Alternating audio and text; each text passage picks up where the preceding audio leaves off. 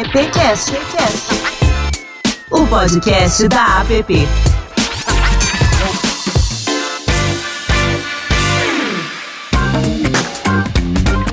Olá, seja muito bem-vindo, bem-vinda, bem-vindo. Esse é o AppCast e essa é a edição número 67. Veja você, mais uma vez, com convidados incríveis e um assunto sempre relevante. O papo de hoje é, faz tempo que o Silvio queria que esse assunto tivesse aqui em pauta. Silvio Soledades, tudo bem, Silvião? Fala, Lupe. Bom dia, boa tarde, boa noite. Já virou um padrão aqui esse. Já, já. Esse assunto já é um assunto que está na pauta há muito tempo nas reuniões da PP. E eu convidei o. Eu chamo ele de mestre, porque de fato ele é um mestre mesmo, o Luiz Carlos, que é, é um companheiro da PP já de longa data, da PP Campinas, da PP Brasil. Enfim, o Luiz está em todas as PPs, impressionante. E tem um conhecimento profundo da, do mercado publicitário e principalmente da academia. Né? Quando a gente fala que a PP tem uma obrigação de fazer essa conexão com a academia, o Luiz ele personifica isso, né? Ele, ele está na PP, no mercado e também está na academia. Então ele ajuda a gente a fazer essa conexão. E eu convidei ele para coordenar esse episódio para falar um pouco da, do ensino de PP no Brasil, né? Perspectivas, enfim, passado, presente, futuro, né? Se há um futuro. E ele adorou essa pauta e eu queria passar a bola para ele aí, Lupe. Quer dizer, Silvio, você acabou de dizer que a gente é sem educação, é isso. Mais ou menos isso. Mas como mesmo a gente está aprendendo. Luiz, muito bom ter você aqui. Bom dia, Lupe. Bom dia, Silvio. Na verdade, que é isso. Não, o mestre, obrigado, Silvio, sempre foi, aliás, desde que nos conhecemos, né? Silvio sempre foi essa, essa pessoa importante dentro do nosso processo e agora nem se fala dentro da direção da presidência da APP Brasil. É, realmente, eu estou na PP há muitos anos, é, trabalhando com a questão acadêmica e com o mercado. Eu, eu, eu, tenho uma empresa de consultoria na área de marketing também e palestrante, mas eu, eu sempre busquei é, trazer o melhor para dentro da nossa área e através mesmo das universidades. E hoje, para discutir um pouco isso, é, até para que nós possamos entender um pouco o que houve nessas mudanças, é, desde comunicação social até negócios, como nós estamos hoje pela classificação no MEC, é, e como as universidades estão trabalhando em relação a isso, eu trouxe alguns profissionais é, que são é, é, destaque dentro do que nós chamamos de privado e público para conversar conosco. Então, eu queria, em primeiro lugar, eu vou convidar o Eneus, que é publicitário formado pela UFPE, é professor associado da Escola de Comunicações e Artes da USP e livre docente em comunicação publicitária, bolsista é, produtividade em pesquisa CNPq e atuou fortemente, isso eu acompanhei de perto, na construção das diretrizes curriculares nacionais dos cursos de publicidade e propaganda do CNE-MEC. É, obrigado pela presença, Neus. Eu que agradeço o convite de vocês e a oportunidade de estar com todas, todos, todos aqui, né? Pensando também que a gente tem muito a, a, discutir, porque essas diretrizes elas chegam e o mundo se transforma mais rápido do que elas foram implementadas. E elas já precisam de mudanças, ainda nem foram implementadas e vão precisar de mudanças. Obrigado. Eu vou é, apresentar agora também o nosso também diretor da APP, o Ari, o Ari, né? Ari, eu acho que é melhor, né? Ari é, na verdade, é, é, palestrante motivacional e neurocientista, professor universitário na Unisanta e Unisantos, coordenador da Lab 822, agência laboratório da Unisanta, e coordenador de marketing do Sistema Santa Cecília de Comunicação. E, como eu falei, diretor regional da APP. Bom dia. Um prazer estar aqui. Obrigado, Luiz, pelo convite. Silvio, Lupe. Depois de a gente vir de um Festap que foi um enorme sucesso, né? Agora a gente já está aí já tocando caldo, muito legal, principalmente aqui com, com os outros convidados aí. O Eneus é um ícone, né, na nossa área, claro. Felipe, então, nem se fala. Então, é um grande prazer poder discutir isso, e principalmente no meu caso, né, também além desse currículo, 29 anos dando aula no curso de Publicidade e Propaganda. Então já vi muitas coisas transformando-se né, em sala de aula e é legal fazer essa discussão. Sim. Que ótimo, obrigado. Queria também agradecer a presença do Felipe Crespo, que é universitário formado pela Universidade Católica de Santos. Santos hoje está expressivo aqui, né? É mestre em administração, é professor titular das cadeiras de mídia e mídia digital da FAAP, professor de mídia de planejamento da, é, de mídia na, da FECAP, onde também acumula a função de coordenador de curso. Leciona também a disciplina de planejamento de mídia na pós-graduação do Mackenzie. E é sócio e diretor de mídia do Criativos BR, plataforma digital e agência de resultados em comunicação e marketing para pequenos e médios anunciantes. Obrigado, Felipe. Bom dia, boa tarde, boa noite a todos. Obrigado, Luiz, pela apresentação. Prazer estar aqui no AppCast, eu que sempre escuto. E fiquei muito feliz quando, quando surgiu o convite. Agradeço a você, agradeço ao Silvio, ao Lupe, a todo mundo e aos meus colegas aqui. Hoje eu acho que é, um, é uma edição de malucos, né? Porque há 22 anos eu escuto que eu sou um maluco por tentar conciliar a minha agenda entre o dia da agência, que é onde eu estou agora, né? E as aulas, né? É, então, acho que hoje aqui a gente conseguiu reunir alguns malucos como eu, e eu estou muito feliz, porque eles existem, né? Então, assim, é igual bruxas, né? A gente, a gente não acredita, mas que elas existem, existem, né? Então, assim, são, são, são outros profissionais aqui que eu tenho muito prazer e muito orgulho de estar junto aqui. É, de gente que eu sempre ouvi falar, gente que eu tive a oportunidade de conhecer lá atrás, como Ari. E, sei lá, vim aqui para somar. Quero poder contribuir. Obrigado pelo convite. Obrigado a você e obrigado a todos por, por já terem aceito esse convite. Nós vamos conversar. O nosso tema é sobre o ensino de, de publicidade e propaganda. E como o Eneus também já bem reforçou, nós já estamos com algumas coisas implementadas e ainda precisamos mudá-las e nem homologadas ainda foram as nossas diretrizes.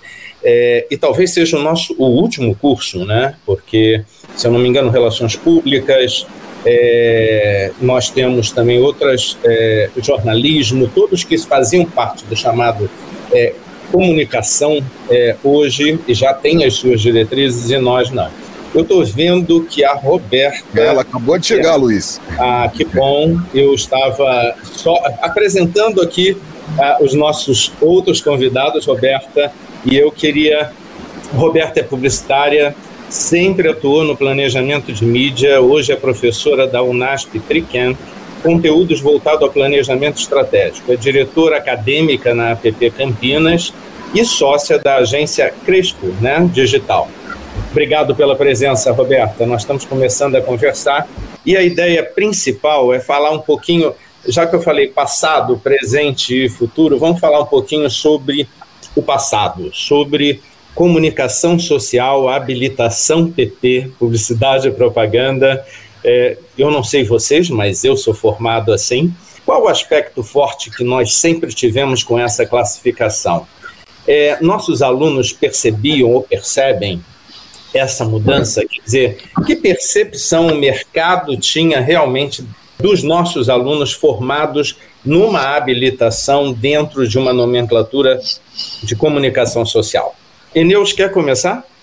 Obrigado pela oportunidade. Eu penso o seguinte, que a publicidade e propaganda sempre designou a ação mercadológica de comunicação voltada a uma parte organizacional, que tem o seu quê institucional, e a questão promocional. Essas ferramentas de comunicação institucional e promocional permitiram também que a agência, inclusive, englobasse as ações de relações públicas e um amplo espectro da comunicação e marketing. Tanto que no Brasil a área de relações públicas ela é pouco compreendida, então ninguém sabe muito bem qual é a identidade dela, embora existam cursos, essas questões todas. Mas o nome publicidade e propaganda designa isso, e no Brasil ficou o nome de um curso como uma habilitação que antes era um curso de comunicação polivalente até os anos 70, né? E me parece que hoje a gente está voltando para essa polivalência. Por outro lado, os conteúdos jornalísticos, os conteúdos publicitários e organizacionais e de relações públicas, eles permanecem. Então, me parece que eles vão no caminho de permanecer, mas como um conteúdo hoje de uma formação mais moderna que poderia ser, eu vou arriscar dizer um nome aqui, é, estudos e gestões de mídias. né? Dando um nome aqui genérico, né? Pensando alto isso. Então eu acho que esses conteúdos permanecem. Na França, por exemplo, e na Espanha não existe o curso de publicidade. Existe o curso de gestão da comunicação comercial, que é um curso que é uma habilitação de letras, por exemplo. E você faz publicidade. Aí lá você tem marketing, você tem um monte de coisas inclusive todas essas discussões que a gente está tendo. Na Espanha, relações públicas e publicidade é um curso só. Então, assim, o nome foi o nome que cristalizou na cultura das organizações aqui no Brasil. Felipe. Eu também sou formado em comunicação social com habilitação em publicidade e propaganda, né? Bacharel, né? Isso que consta Bacharel, no nosso, no nosso diploma. Eu concordo com o que disse o Eneus, eu acho que é, é um nome mais plástico, né? Falar publicidade, propaganda, né? É, e eu acho que também se deve muito ao fato de que nas últimas décadas aí do século XX, né, a gente teve um grande boom, a gente teve aí o holofote para nossa profissão mas eu acho que os aspectos outros da comunicação, como por exemplo relações públicas e outros temas, né, a comunicação comparada que a gente estudava lá atrás, que hoje ela já nem existe mais dentro das nomenclaturas das disciplinas, etc. Elas são importantes, mas talvez por uma visão mais de negócio, mais de business, né, elas tenham ficado num segundo plano. Eu tendo a associar um pouco esse passado do curso de publicidade e propaganda a uma questão mais técnica, uma questão mais acadêmica e menos de atuação do mercado. A gente que tem atuação no mercado, a gente acaba vendo que a gente tem outras disciplinas, a gente tem outras frentes de atuação hoje da publicidade e propaganda que acabam sendo mais relevantes para o dia a dia. Não que isso não fosse importante, continua sendo importante. A formação básica, extremamente importante. Nós, profissionais de publicidade e propaganda, nós, professores de academia, né, a gente entender bem como funciona as outras frentes do marketing, vamos assim colocar. Mas de alguma forma eu acho que eu acho que é uma nomenclatura publicidade e propaganda um pouco mais plástica, um pouco mais mercadológica, vamos colocar assim, um pouco mais comercial, né? Mas a gente não pode, e aí eu como coordenador é, de curso, né, de graduação, eu leciono na graduação aí já há algum tempo, há 14 anos eu leciono na graduação, eu acho que nós temos a missão, acho que é um assunto que a gente deve entrar depois em algum momento, mas nós temos a missão de não deixar perder essa base extremamente importante, né? Como disse o Eneus, na Europa, em vários países, você tem a formação única do profissional, do comunicólogo, em que ele sai dali capacitado para é, é, trabalhar em qualquer frente da comunicação, não necessariamente a publicidade. Eu acho que essa base é importante, ainda que ela não seja mercadológica, ou que ela tenha uma visibilidade menor, ou é notada com uma relevância menor do que as outras, de alguma forma acho que ela estabelece alguma base extremamente, uma base extremamente importante para o profissional atual do nosso negócio. Perfeito, obrigado, Felipe. É, Ari, você pode. É, assim, dentro do que eles já colocaram, acho que fica um pouco, para não ser redundante, eu iria para um outro caminho também, que é assim, é, o próprio curso, a própria grade foi mudando, assim, se a gente pegar a grade, eu, por exemplo, sou fundador lá 29 anos atrás do, da, da Faculdade de Comunicação da Unisanta. A grade que nós tínhamos preservava um conceito que era formação acadêmica, então tinha todas essas disciplinas que a gente já falou, eles falaram inicialmente, para depois um conteúdo técnico. O que eu acredito que foi se transformando, e aí é, é a dificuldade é justamente das universidades estarem próximas do mercado de trabalho. Quer dizer, quando eu me formei, eu, eu me formei na mesma faculdade que o Felipe, nós, nós dois fizemos católica aqui em Santos, a gente tinha aquela coisa de se formar e depois estagiar para aprender na prática, porque a, a, gente tinha muita teoria, mas a prática pouca. E as universidades foram indo cada vez para esse caminho de tentar trazer a, as práticas para dentro da universidade. E isso, de certa forma, talvez tenha sido, não um erro, né, mas tenha sido um grande, uma, um grande dificultador desse momento. Por quê? Porque, como a Eneus falou, as práticas, elas são muito rápidas. Então, assim, você faz uma transformação de grade, logo em seguida já muda. Então é o cachorro correndo atrás do rabo. Então, assim, não adianta eu chegar e falar, agora eu tenho que inserir mídias digitais, aí inclui lá um monte de disciplinas, sendo que tem pessoas fazendo cursos práticos de dois, três meses e aprendendo um monte de coisas que, por exemplo, a gente fica se perguntando se a universidade deve formar esses conteúdos ou não. Então aí acaba acontecendo na prática é que a gente está sempre correndo atrás com a grade, a grade sempre ficando desatualizada e o mercado, né, que são os futuros publicitários, o mercado no caso da universidade, ficam buscando coisas mais rápidas. E aí a gente então fica em 2021 pensando: será que o nosso concorrente vai ser a Universidade do Google? É, eu vou deixar, Roberta, não, não que você seja a última, não deixei por último por nada, tá? Eu queria a sua opinião, se você quer complementar o que nós estamos conversando aqui. Não, sem problemas. Eu adorei o comentário de todos e eu tenho o lado muito viés do aluno.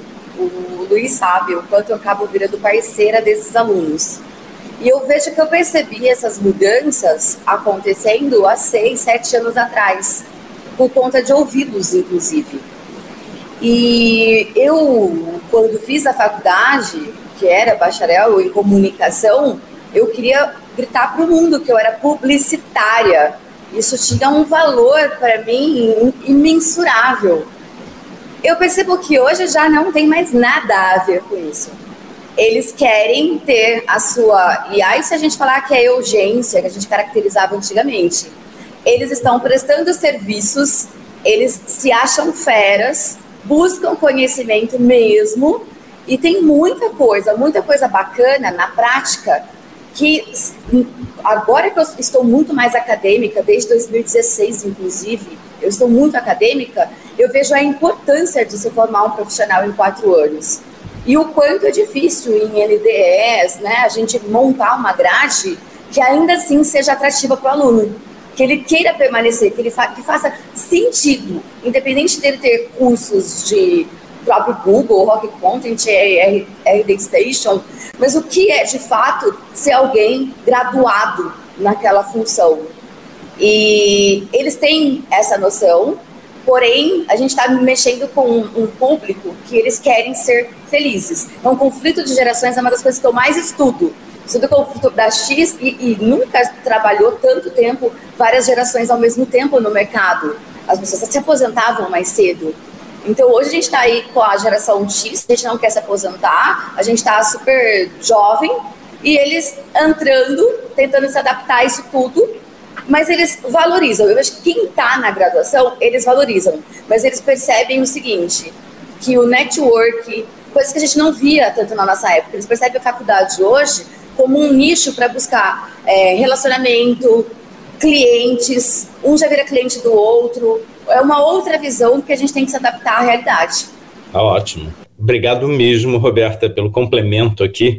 Eu reforço bem todos o que vocês falaram, para mim isso é muito claro. Aliás, Roberto, obrigado pelas pessoas, a esse conflito, que não é mais um conflito de gerações, né? Hoje estamos eu, né, me coloco numa posição do mais velho e outros mais novos, mas numa convivência que é muito interessante e bem diferente daquilo que nós tivemos no passado. Mas eu ainda tenho um olhar é, é, que eu vejo assim. É, como foi falado, nós éramos comunicação social, tínhamos um perfil, o mercado é muito ágil, nós sabemos disso. Muitas instituições é, trouxeram o mercado para dentro. É, e esse mercado foi mostrando um caminho para a confecção ou preparação das nossas grades e entrega aos alunos. É, em 2019, antes da pandemia, eu participei também de um, de um evento grande em São Paulo sobre o ensino e a percepção já era outra de pequenos cursos, vamos dizer assim, já técnicos, que hoje nós temos os cursos de tecnologia nas universidades e as EADs também entrando. O que acontece? Esse tempo menor dentro da academia levando o que é mais prático para o mercado, para que o profissional chegasse no mercado com mais experiência, se tornou um grande atrativo. E aí o bacharelado, né, ou seja, o curso de uma complementação maior, é, de, de formação maior, nos deixava com problema. Então eu queria ouvir de vocês o seguinte: saindo de comunicação para negócios, que é como hoje nós somos denominados, isso afeta a formação do aluno? Como é que vocês estão enxergando esse aluno? A Roberta já deu uma direção. Vocês acreditam que isso realmente está afetando? Isso vai afetar a universidade?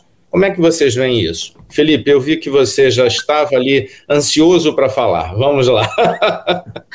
Luiz, eu acho que eu acho que a faculdade tem que correr atrás, o mercado demanda. O mercado é que, de alguma forma, mostra como as coisas devem acontecer. Hoje, realmente, o aluno, quando ele vai entrar numa faculdade, ou quando ele está buscando um curso superior, ele olha e fala, putz, quatro anos, será que faz algum sentido? Né? Como essa disciplina, ou como essa profissão ela vai se alterar ao longo do tempo? Será que eu não vou sair um... Será que eu não vou me formar um profissional já defasado, já obsoleto? Né? É, e é uma, uma, uma preocupação interessante, né? É, é extremamente relevante que deve ser levada é, é, é, ao nosso pensamento aqui. nós, coordenadores de curso, eu, por exemplo, coordenador de curso, eu tenho essa preocupação que o Ari falou, da gente mexer nas matrizes, da gente mudar isso a todo momento, fazer a nossa parte dentro de uma estrutura que ela é de alguma forma ali, né, é, é, limitada, a gente não consegue mexer muito, ela não é totalmente flexível, mas a gente conseguir mexer. Por exemplo, lá na FECAP, onde eu sou coordenador, a gente mexeu bastante na matriz recentemente, junto com a NDE do curso, a gente conseguiu trazer alguns conteúdos, né, por exemplo, trade marketing, brand content, storytelling, uso de dados em comunicação, ou seja, conteúdos que no primeiro momento não faziam nenhum sentido na matriz do curso, há três, quatro, cinco anos atrás, né? Naturalmente muda, o mercado demanda. E a publicidade, ela é vista hoje como uma frente importante dentro das empresas. Né? Nós fomos renegados muito tempo, que o departamento de marketing era um pessoalzinho é, mais descolado dentro de uma organização e que mais gastava dinheiro do que necessariamente conseguia comprovar resultados, isso se alterou ao longo do tempo. Hoje as empresas precisam do marketing, né? E a gente sabe que esse profissional, ele precisa ser um profissional que tem várias formações diferentes, vários conhecimentos nas mais variadas frentes, né? Eu estou lendo um livro que diz lá, porque os generalistas vencem no mundo dos especialistas. É interessante esse livro, quer dizer, hoje a gente tem que ter uma formação diversa. Então, assim, hoje dentro dos cursos que eu leciono, o cara tem conhecimento de fundamentos de economia, sabe assim, finanças pessoais, coisas que lá na minha época, na Unisantos, faculdade que eu fiz e gostei muito, muito grato à Unisantos, que eu fiz lá no começo, não tinha. Então, acho que hoje a gente tem que entender que a gente tem que formar um profissional para esse mercado. É isso que se, que se espera dele. Né? Uma coisa é certa, a, a necessidade de se fazer publicidade, ela sempre vai existir. Por mais moderno que seja o mundo, por mais tecnológico que seja o mundo, a necessidade de uma empresa comunicar os atributos dos seus produtos ou seus serviços para um público-alvo e, de alguma forma, colocar na cabeça das pessoas que ele é melhor que o concorrente, isso sempre vai existir.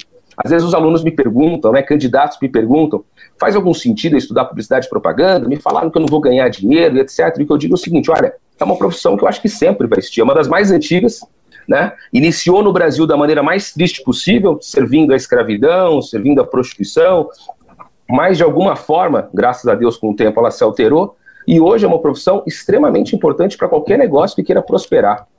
Uma Sim. pesquisa recente do SEMP mostra cada um real investido em publicidade retornam para a economia novos R$ 8,54, se eu não me engano. Né? Então, assim, a gente acredita nisso. Né? Então, há 20 e poucos anos eu acredito nisso. Agora, precisamos fazer o nosso meia-culpa, precisamos entender que aquilo que a gente estudou lá atrás não faz sentido ser ensinado hoje. Né? É, é, até por uma questão comercial, acho que o Ari passa por isso também, o Eneus também, a Roberta, que assim, é, a gente está olhando para o que a faculdade do lado está fazendo. Né? A faculdade do lado, muitas vezes, ela está colocando um curso de curta duração, um ano, dois anos, prometendo mundos e fundos, e na verdade o que a gente precisa fazer é dentro da nossa grade, é dentro da nossa universidade, criar uma formação que seja pronta para o aluno sair e trabalhar. Eu acho que esse é o nosso maior desafio. Nem que a gente tenha que criar uma matriz por ano. É difícil ser coordenador de um curso que tem duas ou três matrizes, né? Quem aqui leciona sabe, né? Mas sim, sim. às vezes é necessário. A nossa profissão ela é muito dinâmica, ela se altera muito. Não que as outras isso não aconteça, mas eu acredito que a nossa seja acima da média.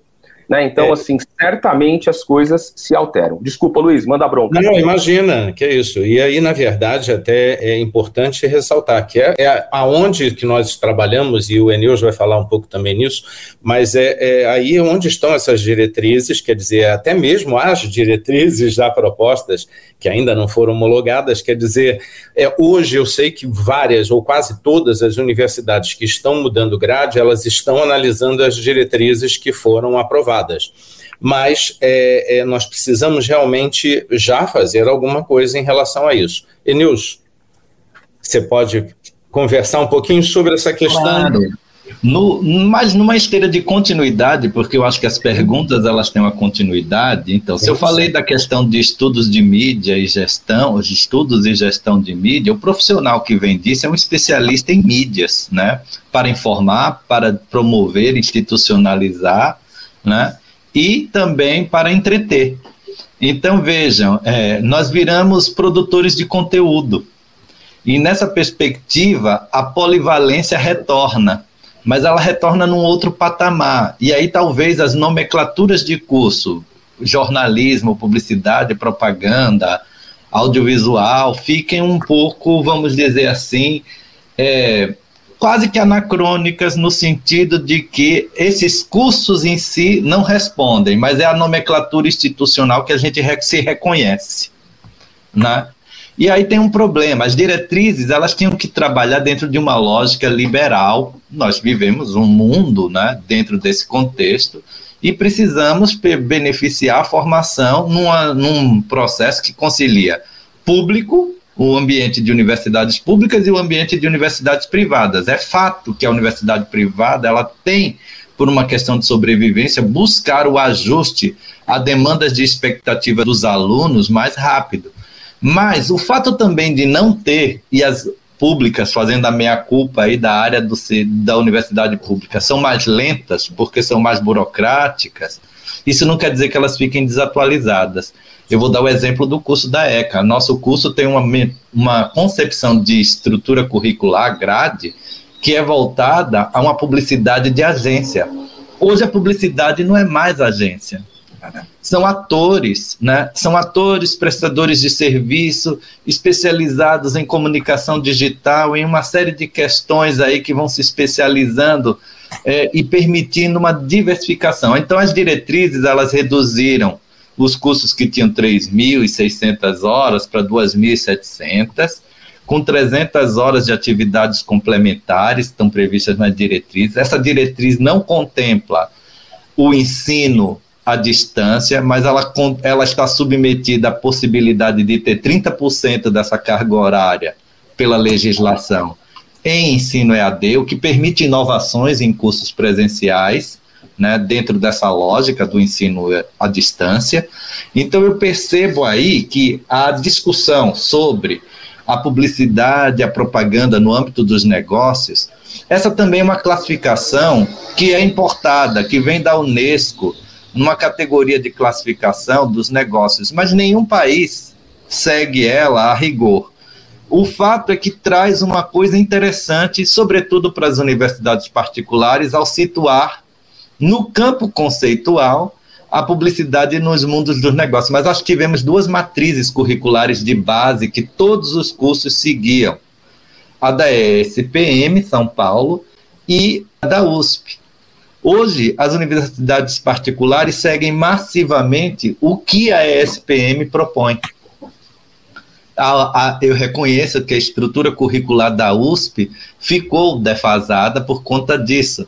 Mas é, os alunos da USP continuam, por exemplo, acompanhando todas as tendências. Existe a pesquisa da pós-graduação que traz um outro sentido e um outro vigor para o aluno, o estar dele no ambiente publicitário, porque a gente trabalha. Eu trabalho com aplicativos, por exemplo. Eu trabalho potencial publicitário em aplicativos é uma outra realidade. E o nome da minha disciplina é Teoria Técnica da Publicidade. né?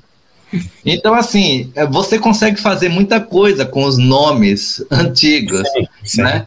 Exato. E você vai fazendo aí, então você vai garantindo essa formação atualizada, né? E acho que isso pega mais, do jeito que vocês descreveram, para as universidades privadas que elas precisam mostrar e atualizar. Eu não sei se todo ano, porque você termina criando uma composição de, de, de turmas concomitantes em estruturas curriculares diferentes que dá trabalho, senão você tem que repassar todo mundo para o currículo novo. Não, né? isso é o maior trabalho que nós temos, isso não tenho o que falar, isso é, é, é, é crítico até. Quando você tem um grupo e de repente no ano seguinte, ah, vamos mudar a grade. E nós precisamos sempre deixar, tem um rastro né, que vem. Claro, Porque, ah, sim, sem, sempre teremos isso. E não é só, é uma questão de realmente você. Às vezes é até mais válido você realmente pensar. Claro, é, é muito rápido o mercado, mas nós precisamos ter algo que, como você disse, eu dou uma disciplina, mas essa disciplina, o, seu, o conteúdo dela, ela tem a nomenclatura e ela vai se adaptando a essas novas realidades. Isso é, é, é que talvez seja o fundamental.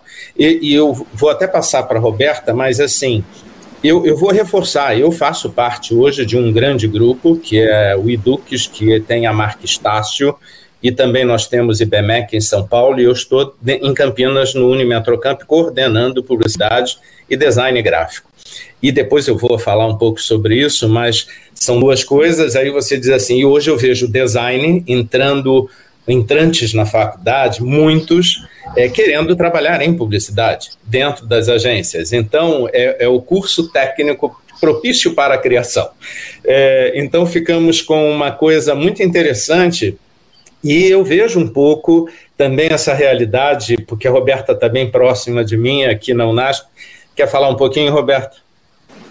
Eu ia comentar só para acrescentar que, na verdade, assim, hoje, é, para o acadêmico, é complicado a gente pensar em entregar algo que encanta, que eles já consigam usar no dia, né? Eles já querem usar, já querem colocar em prática e, de fato, antes nós, pelo menos assim, eu planejamento de mídia, promoção de vendas, era uma matéria que eu fazia poucos ajustes de um semestre para o outro. Hoje eu começo a aula todos os dias. Eu começo o meu arquivo, eu vou montando a aula, já vou pegando o conteúdo que está rolando ali e falta uma hora para entrar em sala de aula, eu estou fechando aquele arquivo para poder ter esse atrativo de estar tá. e, e sem deixar de ser acadêmicos, porque de fato é o que nos difere de cursos curtos. Então você precisa trazer um conteúdo relevante, trazer é, experiências, cases e com base. Então acho que isso tem, tem até me feito uma profissional no mercado mais completa. Antes eu achava que no mercado de trabalho, quando eu estava trabalhando como mídia, às vezes o cliente falava, ah, não dá, eu, ah, é verdade, deixa quieto.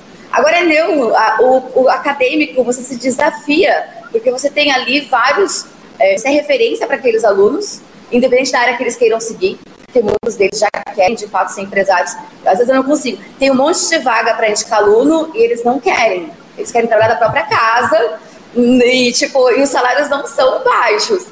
E eu falo, é, é doideira. Então, assim, eu falo, vamos, vamos caminhar todo mundo junto, independente. Eu sempre trabalhei com o pessoal de relações públicas, que eram ótimos atendimentos. Cheguei a dar atendimento publicitário como nome de matéria e hoje eu converso com os meus amigos donos de agência, não existe mais atendimento publicitário. É inteligências, é novos negócios. Então é muito doideira, é muito legal isso. Uh, Ari, quer complementar? É, na verdade, até um pouco do que o Eneus falou, que, que assim, o modelo, né? Assim, por muito tempo, os cursos de publicidade e propaganda tinham uma formação em bacharel em comunicação com publicidade e propaganda, e, e por causa da concorrência, as faculdades que foram surgindo pensavam assim, ah, qual é o modelo que funciona? E aí a SPM, por muito tempo, se, serviu como modelo e que, na verdade, não é um curso de publicidade e propaganda, sim propaganda e marketing. Então, assim, de certa forma, nesse momento que teve essa curva, e eu participei disso, porque eu fui fundador aqui na Unisanta, e a gente tinha, assim, esses modelos de, de faculdades que estavam mais perto do mercado, é que, de certa forma, essa curva foi cada vez mais se transformando, ou seja, a gente está buscando olhar para o mercado, independente da formação em si, e aí não é questão só de ser público ou privado, mas sim de modelos de negócios da faculdade em si. Quer dizer, qual é a faculdade que atrai mais alunos? Ah, é produção multimídia, audiovisual, então de repente as universidades começam a investir mais nesses cursos e publicidade e propaganda já não está tão atraente para novos entrantes, automaticamente esses cursos acabam ficando, entre aspas, abandonados. Quer dizer, o investimento em tecnologia, em novas disciplinas, em mudanças que poderiam, por exemplo, trazer, acabam ficando fora dessa discussão. Né? Então, na prática, esses modelos que foram modelos mais recentes das faculdades 20 anos para cá, tá, que foram surgindo e seguindo esse modelo que já era um modelo focado no negócio, onde o curso de publicidade e propaganda tinha muito marketing, tinha muito negócio, acabaram, de certa forma, nesse momento, eh, evidenciando essa diferença né, de formações, porque, na prática, eu sou de uma época que fazer publicidade e propaganda era aquele ser criativo, né, era, era querer ser Austin Oliveto, Nizam, né, quer dizer, tinha, tinha esses ícones, e, e hoje em dia a molecada vem fazer publicidade e propaganda para ser social media, para trabalhar com negócio, com marketing, então muda bastante essa ótica também. É, mas é a verdade, essa é a nossa realidade hoje. Gente, é, é, tem uma coisa também que, que para mim é, pega sempre. Eu estou, como eu disse, em Campinas. É indiscutível, concordo, Eneus, Ari. É, ESPM foi uma referência tá, é, para vários cursos, e claro, é, cada um tenta é, se adaptar dentro da melhor estrutura é, que convém ao grupo. É, mas indiscutível, entre a USP e a, a ESPM, a ESPM trazia o mercado mais do que a USP para essa base.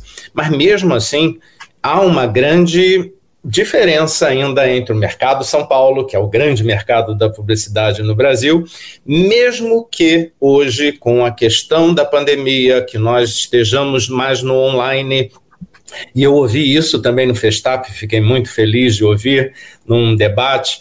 É, ah, hoje é muito fácil conversar com uma pessoa em Pernambuco trazer para cá, conversar ali na, no, em Manaus, e, e, a pessoa está próxima da gente, mas isso ainda é, não é a mesma coisa de falarmos de um ensino em São Paulo e um ensino é, em todas as outras regiões. Não é a mesma coisa de falar do mercado em São Paulo e o mercado em outras regiões.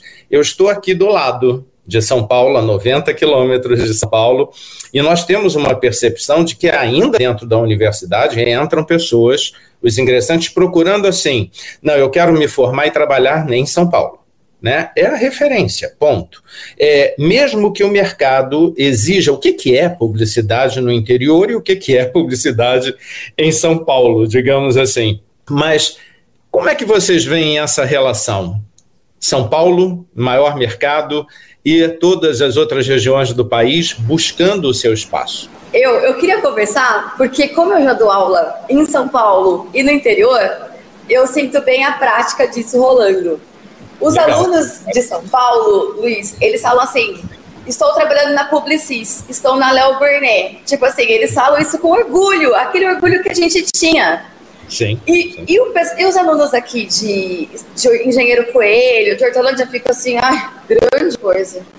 Sabe, eu consigo perceber isso nitidamente. E aí eu falo, gente, é muito legal, olha a experiência de vocês trabalharem com verbas milionárias, porque eu tenho, eu, e essa aula, inclusive, ela é Tricamp, ela é uma web class que foi montada para resolver pandemia e que a gente percebeu que ela faria muito justo continuar. O que, que a gente fez? Era planejamento de mídia. Eu fiz planejamento de mídia, a gente colocou uma professora que é totalmente de social media, de, so, de social, e você sabe que a minha histórico, meu histórico aí sempre foi, por mais que eu tentasse pegar, é mais off. Então são duas professoras que dão aula para essa galera e eles trazem assim conteúdos muito diferentes. Ainda em São Paulo tem um pouco, na minha visão, eles têm esse status de estar numa agência, não querem ser eles, eles querem ser funcionários, eles querem ganhar canes. E o interior não está mais tem nessa. essa percepção. É não, isso. é tá. isso. É, vocês concordam, gente? Felipe? Eu morava na Praia Grande, me formei na Unisantos e o meu sonho era trabalhar na UMAP, na OGV, né, nessas grandes agências. Eu me lembro que no primeiro ano de faculdade, no segundo ano, eu pegava um ônibus lá no litoral chamado Rapo São Paulo, o Ari conhece, não era Breda, era Rapo São Paulo, e eu subia a serra de ônibus de roupa social, eu achava que era assim, e aí descia no Jabaquara, pegava o metrô, pegava a baldeação, descia na Brigadeiro e descia a Brigadeiro todinha com envelope na mão para entregar um currículo na DM9, que meu sonho era trabalhar na DM9, e quando eu virava as costas, eu escutava o rapaz da recepção rasgando meu currículo, porque ele já tinha esquema com o pessoal lá de cima para não deixar subir currículo. Então, sou de uma geração que sonhava em trabalhar nas grandes agências de São Paulo, eu fiquei na fila de processo seletivo lá na Marginal, na OG, lá muito tempo tal. Então, mas eu, eu, noto o seguinte: hoje os alunos têm uma outra percepção. Aquilo que alguém disse mais cedo aqui. Hoje não é mais o sonho necessariamente trabalhar na UMAP, trabalhar na OG. Eu acho o seguinte: é, cada um tem a sua própria régua da felicidade. Quando eu, quando eu viajo, antes da pandemia, viajava bastante dando palestra, dando curso, as pessoas me perguntavam, às vezes, em Rondônia, em Roraima, no Acre, em Piauí, as pessoas me perguntavam como é que faz para trabalhar em São Paulo. E eu dizia assim, mas é, é, você pode ser feliz aqui também. Trabalhar lá é muito legal, não tenha dúvida disso, mas assim, é, você trabalhar aqui também pode ser muito legal. Então, eu acho que perde-se um pouco esse negócio das grandes. Ainda é lógico, muito legal, tive a oportunidade de trabalhar em grandes, mas eu, talvez hoje seja muito mais feliz cuidando aqui da minha agência, com 12 funcionários, com clientes pequenos e médios, com um desafio diário de pagar as contas, e eu seja tão feliz ou mais feliz do que eu era quando eu trabalhava nas grandes agências.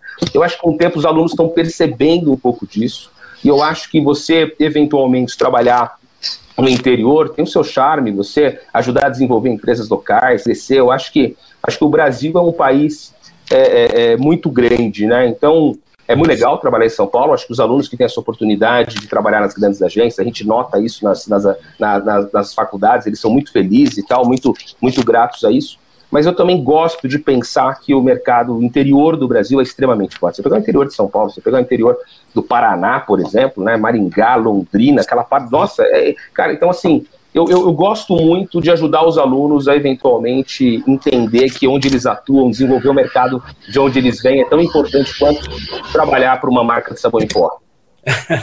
Eu, eu concordo sim, eu acho que por mais que exista essa, esse sonho, essa, é, eu idealizo realmente vir para o mercado, para o grande mercado.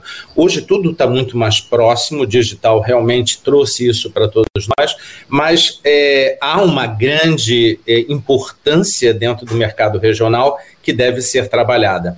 Mas como nós estamos aí quase terminando o segundo tempo, como disse o Lupe, eu vou pedir ao, ao Ari que comece é, é só aproveitando esse gancho, dizendo o seguinte: com um cenário que nós temos, como nós já conversamos, sobre a parte técnica, cursos de dois anos, que eu comentei sobre design gráfico, é tão engraçado. Hoje eu tenho um, duas grandes turmas de design e essas turmas, talvez 50%, 60% dos alunos já atuam em criação e agência de publicidade.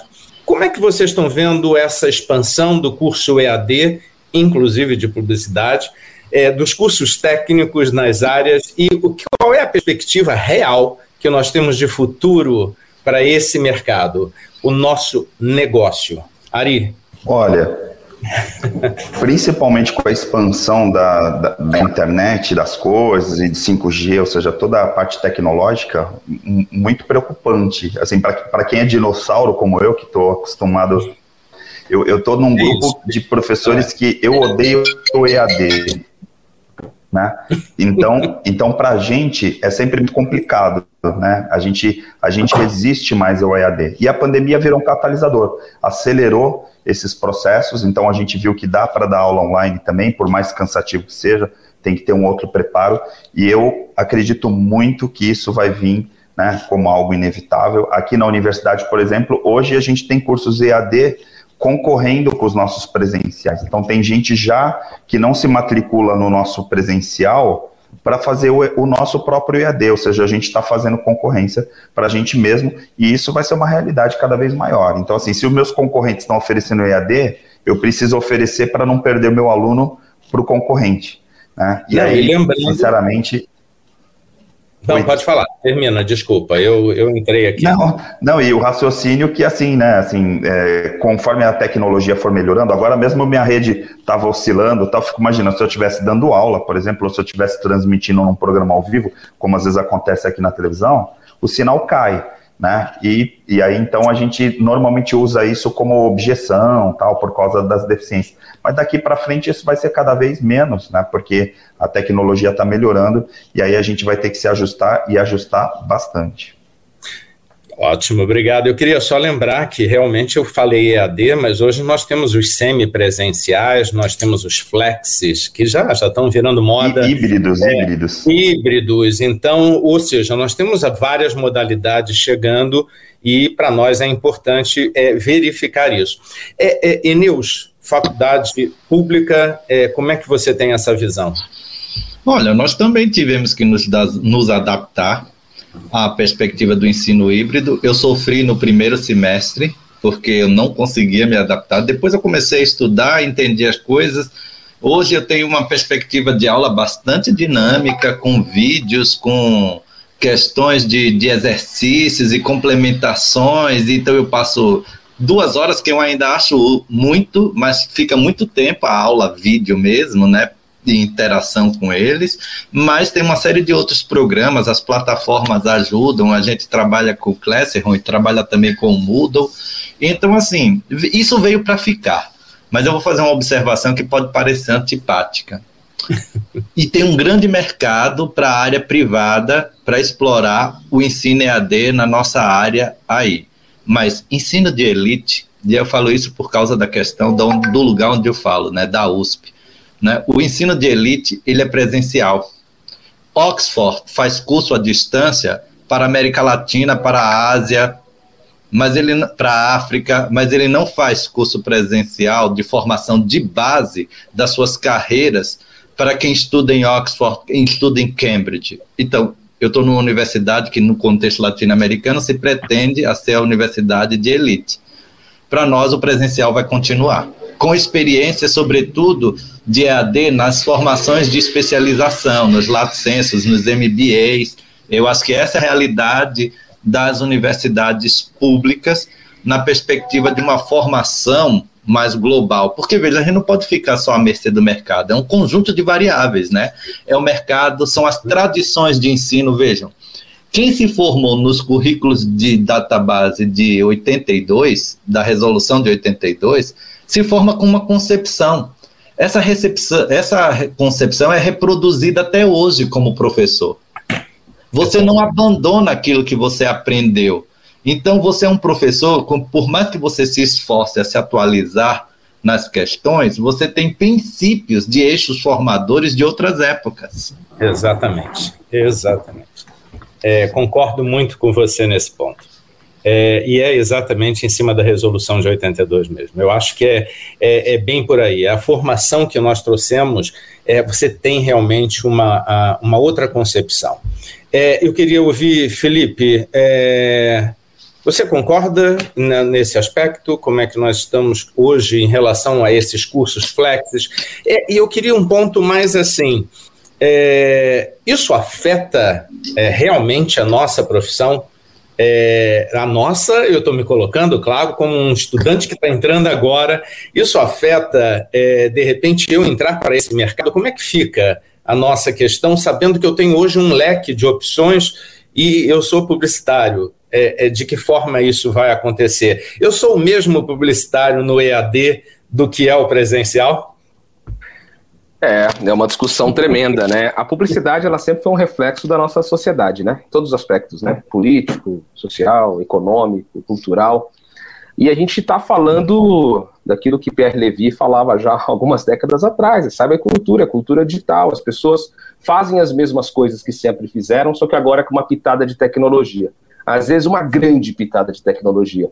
E acho que a pandemia mostrou que as aulas também podem ser dessa forma, né? Dá um trabalho a mais, é sofrido, é muito sofrido, muda a didática, muda, muda a maneira de exemplificação. Então, quem é professor de mídia aqui, imagina você explicando custo tabela, custo bruto negociado, custo desembolso, custo líquido, o que é BV, o que é desconto padrão, por uma tela de Zoom. É complicadíssimo, né? Então, assim, o cara já vê e fala: quer saber, eu vou fechar esse Zoom aqui, vou assistir uma série do Netflix, depois eu pego essa aula lá. Então, assim, é muito mais complexo. Agora, a gente vai ter que, de alguma forma, né, com todos os cuidados, como disse o Eneus ali, dançar conforme a música, né, não esquecendo a nossa identidade. Então, eu acho que é do, é do jogo. Existe um pouco de reação da minha parte nesse sentido. Sou um pouco reativo ao EAD no primeiro momento, lógico que sou. Como que eu vou explicar Adobe Illustrator para um aluno, né, por Zoom? Eu tenho que imaginar que ele está na casa dele, ele tem uma máquina que roda isso. Uhum. Mas ele estiver assistindo, se ele estiver assistindo aula para um celular ou pelo único notebook da família em que ele tem que dividir com o irmão. Então, assim, é uma questão muito complexa, né? Qual a qualidade desse profissional? Mas eu acho que essa é a discussão que falta, é isso que a gente precisa é, pensar. As faculdades estão colocando seus cursos EAD ou seus cursos híbridos, né? O MEC ainda não reconhece o curso híbrido, ele conhece ou EAD ou, ou presencial, mas colocando seus cursos híbridos. E de alguma forma a gente vai ter que acreditar, confiar e pedir a Deus, Luiz, que esses profissionais tenham aí a envergadura intelectual e técnica que a gente precisa é, é para jogar no mercado de trabalho. De verdade. O Eneus coloca é. um ponto aqui importante, Isso. que é a questão do networking, né? Que é dificílimo, as pessoas não se conhecem. Nós estamos dando aula aí há praticamente dois anos para alunos que nós nunca, nunca vimos na rua, as câmeras estão fechadas, né? Se for, se, se, um aluno meu for o meu vizinho de porta no meu prédio, eu não sei, há dois anos, uhum, sabe? Então, exatamente. Então, é complicado. Assim como eu concordo com o que a Neus colocou aqui para a gente também sobre é, o EAD não permitir a mobilidade social. Tá? Então, isso, isso é fundamental. Claro que nós não vamos resolver o mundo é, nesse instante ou nessa, nesse bate-papo aqui. Mas o importante realmente é nós traçarmos um pouco e vermos essas opiniões, é, é, ouvirmos um pouco e passarmos o nosso sentimento também para o mercado em relação a isso. É, concordo com, com que cada um se posicionou, eu acho que nós temos uma, uma, vamos dizer assim, um caminho muito próximo, uma similaridade de pensamentos. Claro que é, a Roberta trouxe ali um ponto muito interessante de alguns alunos que ela vê numa universidade é, que eu sei que, que cresceu muito aqui na região também, é, a, a Unasp, ela é, desculpa, o Roberta, é, ela, ela vem com uma base religiosa. Isso, ela é confessional, ela tem a base adventista. Então, adventista. por isso, por bastante tempo ele ficou fechado. Era um mundinho mais fechado. Sim. Mas tudo virou comercial, né? Não, não. É, é todas. É, eu também, como falei, estou dentro de um grande grupo e o meu receio, não, e eu coloco isso muito fácil, coloco para dentro do grupo, Claro que há uma preocupação, porque hoje é qual é o número de ingressantes? Quem é que está procurando? Como é que nós conseguimos? E de repente nós é, percebemos assim: a universidade olha, o olhar é um número. Né? E nós estamos olhando muito mais a formação. O que nós queremos é trazer uma qualidade efetiva para o mercado. É óbvio, todos têm um único caminho ir para o mercado, cada um na sua forma de atuação. Mas a nossa preocupação é a qualidade no ensino que realmente nós queremos ter dentro da publicidade aí entre aspas, né? Que hoje nós somos uma grande linha de negócios. Silvio, eu, eu queria que você, como nosso presidente, finalizasse. Eu, eu já agradeço a oportunidade de poder conversar com pessoas que eu sei que são amigas pessoas que estão comigo dentro dessa jornada. Enils, eu fico muito feliz de você ter aceito. Você sabe, a minha admiração já é de, de algum tempo e foi muito bom estar com você na discussão das diretrizes e o que eu puder é ajudar sempre. Roberta, eu não queria dizer isso, mas Roberta foi quase minha aluna, né? Então eu não posso passar tanto essa, essa idade já assim, mas tudo bem. Na pós, é, você foi na mesmo. Pós, na pós, sempre pós-graduação. Eu detesto essas coisas. De... Eu tive um pai de um aluno que um aluno entrou na sala, primeiro dia de aula, disse assim: Puxa, você foi professor do meu pai. no primeiro dia, né? Mas ele fui aluno, ele foi meu aluno sim na pós-graduação. Ari, meu amigo, é, mais uma vez, obrigado pela parceria. Ari está Ari, eu acho que é aquele que eu, eu corro ali, Ari, pelo amor de Deus, me, me ajuda nisso, Ari está sempre. E Felipe, é, você, você sabe que a, a, dentro do nosso grupo você já tem esse destaque e a gente acompanha também o que você vem fazendo dentro das universidades. Obrigado é, por esse bate-papo. E Silvio, palavra é sua.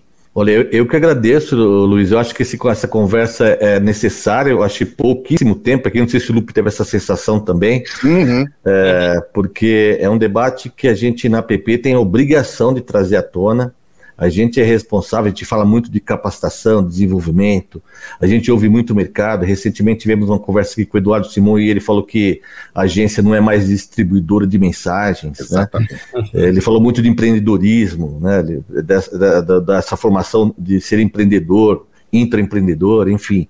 São, são questões que a gente tem que trazer para a tona e faz parte da formação. Então, como a Roberta falou também, a graduação é necessária, essa profundidade é necessária. A gente está vivendo num mundo de superficialidade. E, e eu acho que isso está fazendo mal para o nosso mercado. Tem muita gente que faz, que não faz e a gente precisa ter essa profundidade discutida, é necessária, a PP apoia esse tipo de discussão porque ela entende que o aprendizado profundo, com substância, com discussão, com análise de caso, com, com experiência, com aplicabilidade, é fundamental para a formação desse profissional. Então, é, esses cursos rápidos, é, não que não sejam necessários, mas eles não formam publicitário, a gente sabe disso, né? Publicitária tem uma formação muito mais profunda, passa por comportamento, antropologia, passa por técnica, né, tecnologia, enfim. E essa conversa que vocês tiveram aqui, para mim, foi uma conversa muito importante, abriu um leque de, de oportunidades para a gente trazer mais discussões como essas para dentro da PP, com o mercado, acho que trazer vocês que estão vivendo que no, vivendo o mercado e vivendo, vivendo a academia é importante também para conversar com os profissionais que não vivem academia, né? Estão só no mercado, né?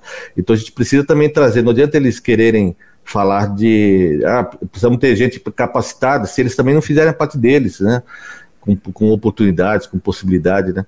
Eu estava vendo aqui o, o, a LDB que o, que o Eneus colocou aqui no grupo de 96, que ele fala sobre é, diversidade e inclusão, isso em 1996, cara.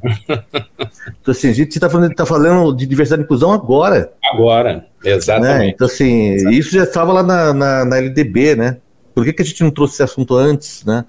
Então, acho que essa conversa com, com vocês que estão na academia, eu acho que é fundamental, cara. A gente precisa. E acho que vale, acho que vale mais. mais. mais papo, porque assim, vamos, vamos ser, como diz um, uma pessoa da família aqui, vamos ser honesto com nós mesmo, porque assim, a, a, a, o mercado ainda, algumas pessoas do mercado, alguns setores do mercado, né, meio que torce o nariz quando fala, lá vem a academia, né, lá vem a academia. Né, e acho que isso tem que mudar, mudar muito. Eu gostei muito da fala do Eneus sobre essa questão é, é, da, da da inclusão social aí, na, na questão dos EADs, da, da, da, dessa nossa nova linguagem aqui. Enfim, eu aprendi muito com vocês. É, acho que a função da app, né, Silvia, é mostrar os amores e as dores da indústria também, né? É Sem é dúvida. A, a app é o foro adequado para isso, né? É, é. Crespo, obrigado, viu, cara? Imagina, eu que agradeço. Sempre um prazer estar com vocês. Ah, seu fã, Lupe. Oh, valeu, Crespo. Ari ou Incansável Brito? Obrigado, Ari. Valeu, gente. O Lupe, o Lupe hoje mandou ver sem amar, hein? A gente, na, na, é, no festa eu brinquei, então, né? Agora, pois tá é, então, mas não foi Retomou as bases. Ari. Não foi culpa minha, não. Eneus, obrigado, viu, cara? Bom te conhecer. Eu que agradeço a oportunidade. E assim, a gente está cuidando do ensino superior. O mercado pelo mercado, ele não forma o sujeito emancipado para viver dentro de uma lógica liberal. Uhum. Se a gente tivesse educação financeira, uma série de coisas, as pessoas poderiam ser profissionais liberais, mas elas não sabem ser. Uhum. Né? Então a gente tem que ter um bom compromisso com a formação cidadã desses sujeitos. Perfeito, perfeito, Enilson. Fala, Lu. Não, Robertinha, obrigado. Roberta Suter, também te conheci hoje, prazerzão te conhecer. Conheço também um pouco o ensino adventista também, sei como sei como eles. Eh, né, ah, a, filosofia ética. Ah, ah. Nossa, Mas enfim, obrigado, viu? Nossa, eu adorei. Eu acho que a, a, academia me dá a oportunidade de aprender todos os dias. É isso que me deixa encantada. Conhecer pessoas como vocês. Até o próprio Silvio eu já seguia no Instagram, mas agora conheci pelo, pelo menos virtualmente. Na pandemia foi mais difícil. Mas um prazer tremendo estar aqui. E vou mandar aqui, ó. O Eneus falou do Elder, vou mandar um abraço, ele vai ficar super feliz que lembraram dele. O Helder Moraes, né, que vocês estavam... Helder, é, figuraça, ele tá bem focado em Hortolândia. E ele fica com ciúmes porque agora eu sou tricamp. Aí eu falo, você não é mais meu chefe, não. Agora eu ganhei o mundo. porque aqui eu sou muito braço direito dele. Ele é muito gente Legal. Que bom, que bom. Legal. Luiz, puxa vida, Luiz. Que bom, bom ter você aqui. Silvio, precisamos trazer o Luiz mais vezes aqui para ele apresentar-se. Precisamos, precisamos. Já assumiu, essa, já assumiu essa responsabilidade, essa pauta é, é dele. É. Essa pauta está sendo minha, né? É isso. Não, mas, gente, é, é isso mesmo. Eu, o, o Lupe, sem você isso não acontece. Imagina, tá? então... não, tá faltando, tá faltando todo o time aqui hoje. Mas, olha, sem, sem rasgação de elogios, né, que, que eu acho que nós temos aqui um time realmente forte, bem profissional, e vou concordar muito com o que Eneus disse. Mercado recebe aqueles que nós colocamos lá. E se esses profissionais não tiverem realmente um, um, conhecimento que seja social, que entenda o que é realmente a nossa, o nosso dia a dia, nós vamos estar formando eu, o, entendam a palavra, formando máquinas, mas naquelas máquinas, se a pessoa é técnica, ela vai lá, faz aquilo, cumpre a função, mas ela não consegue ter o poder de análise que é necessário para a nossa função. Então, e hoje, sinceramente, nós temos visto muito isso. É, e nós cobramos isso das pessoas, dos profissionais que estão conosco. É, gente, obrigado. Valeu muito nós estarmos conversando e logo é, teremos aí uma nova oportunidade, certo, Silvio? Com certeza. Perfeito.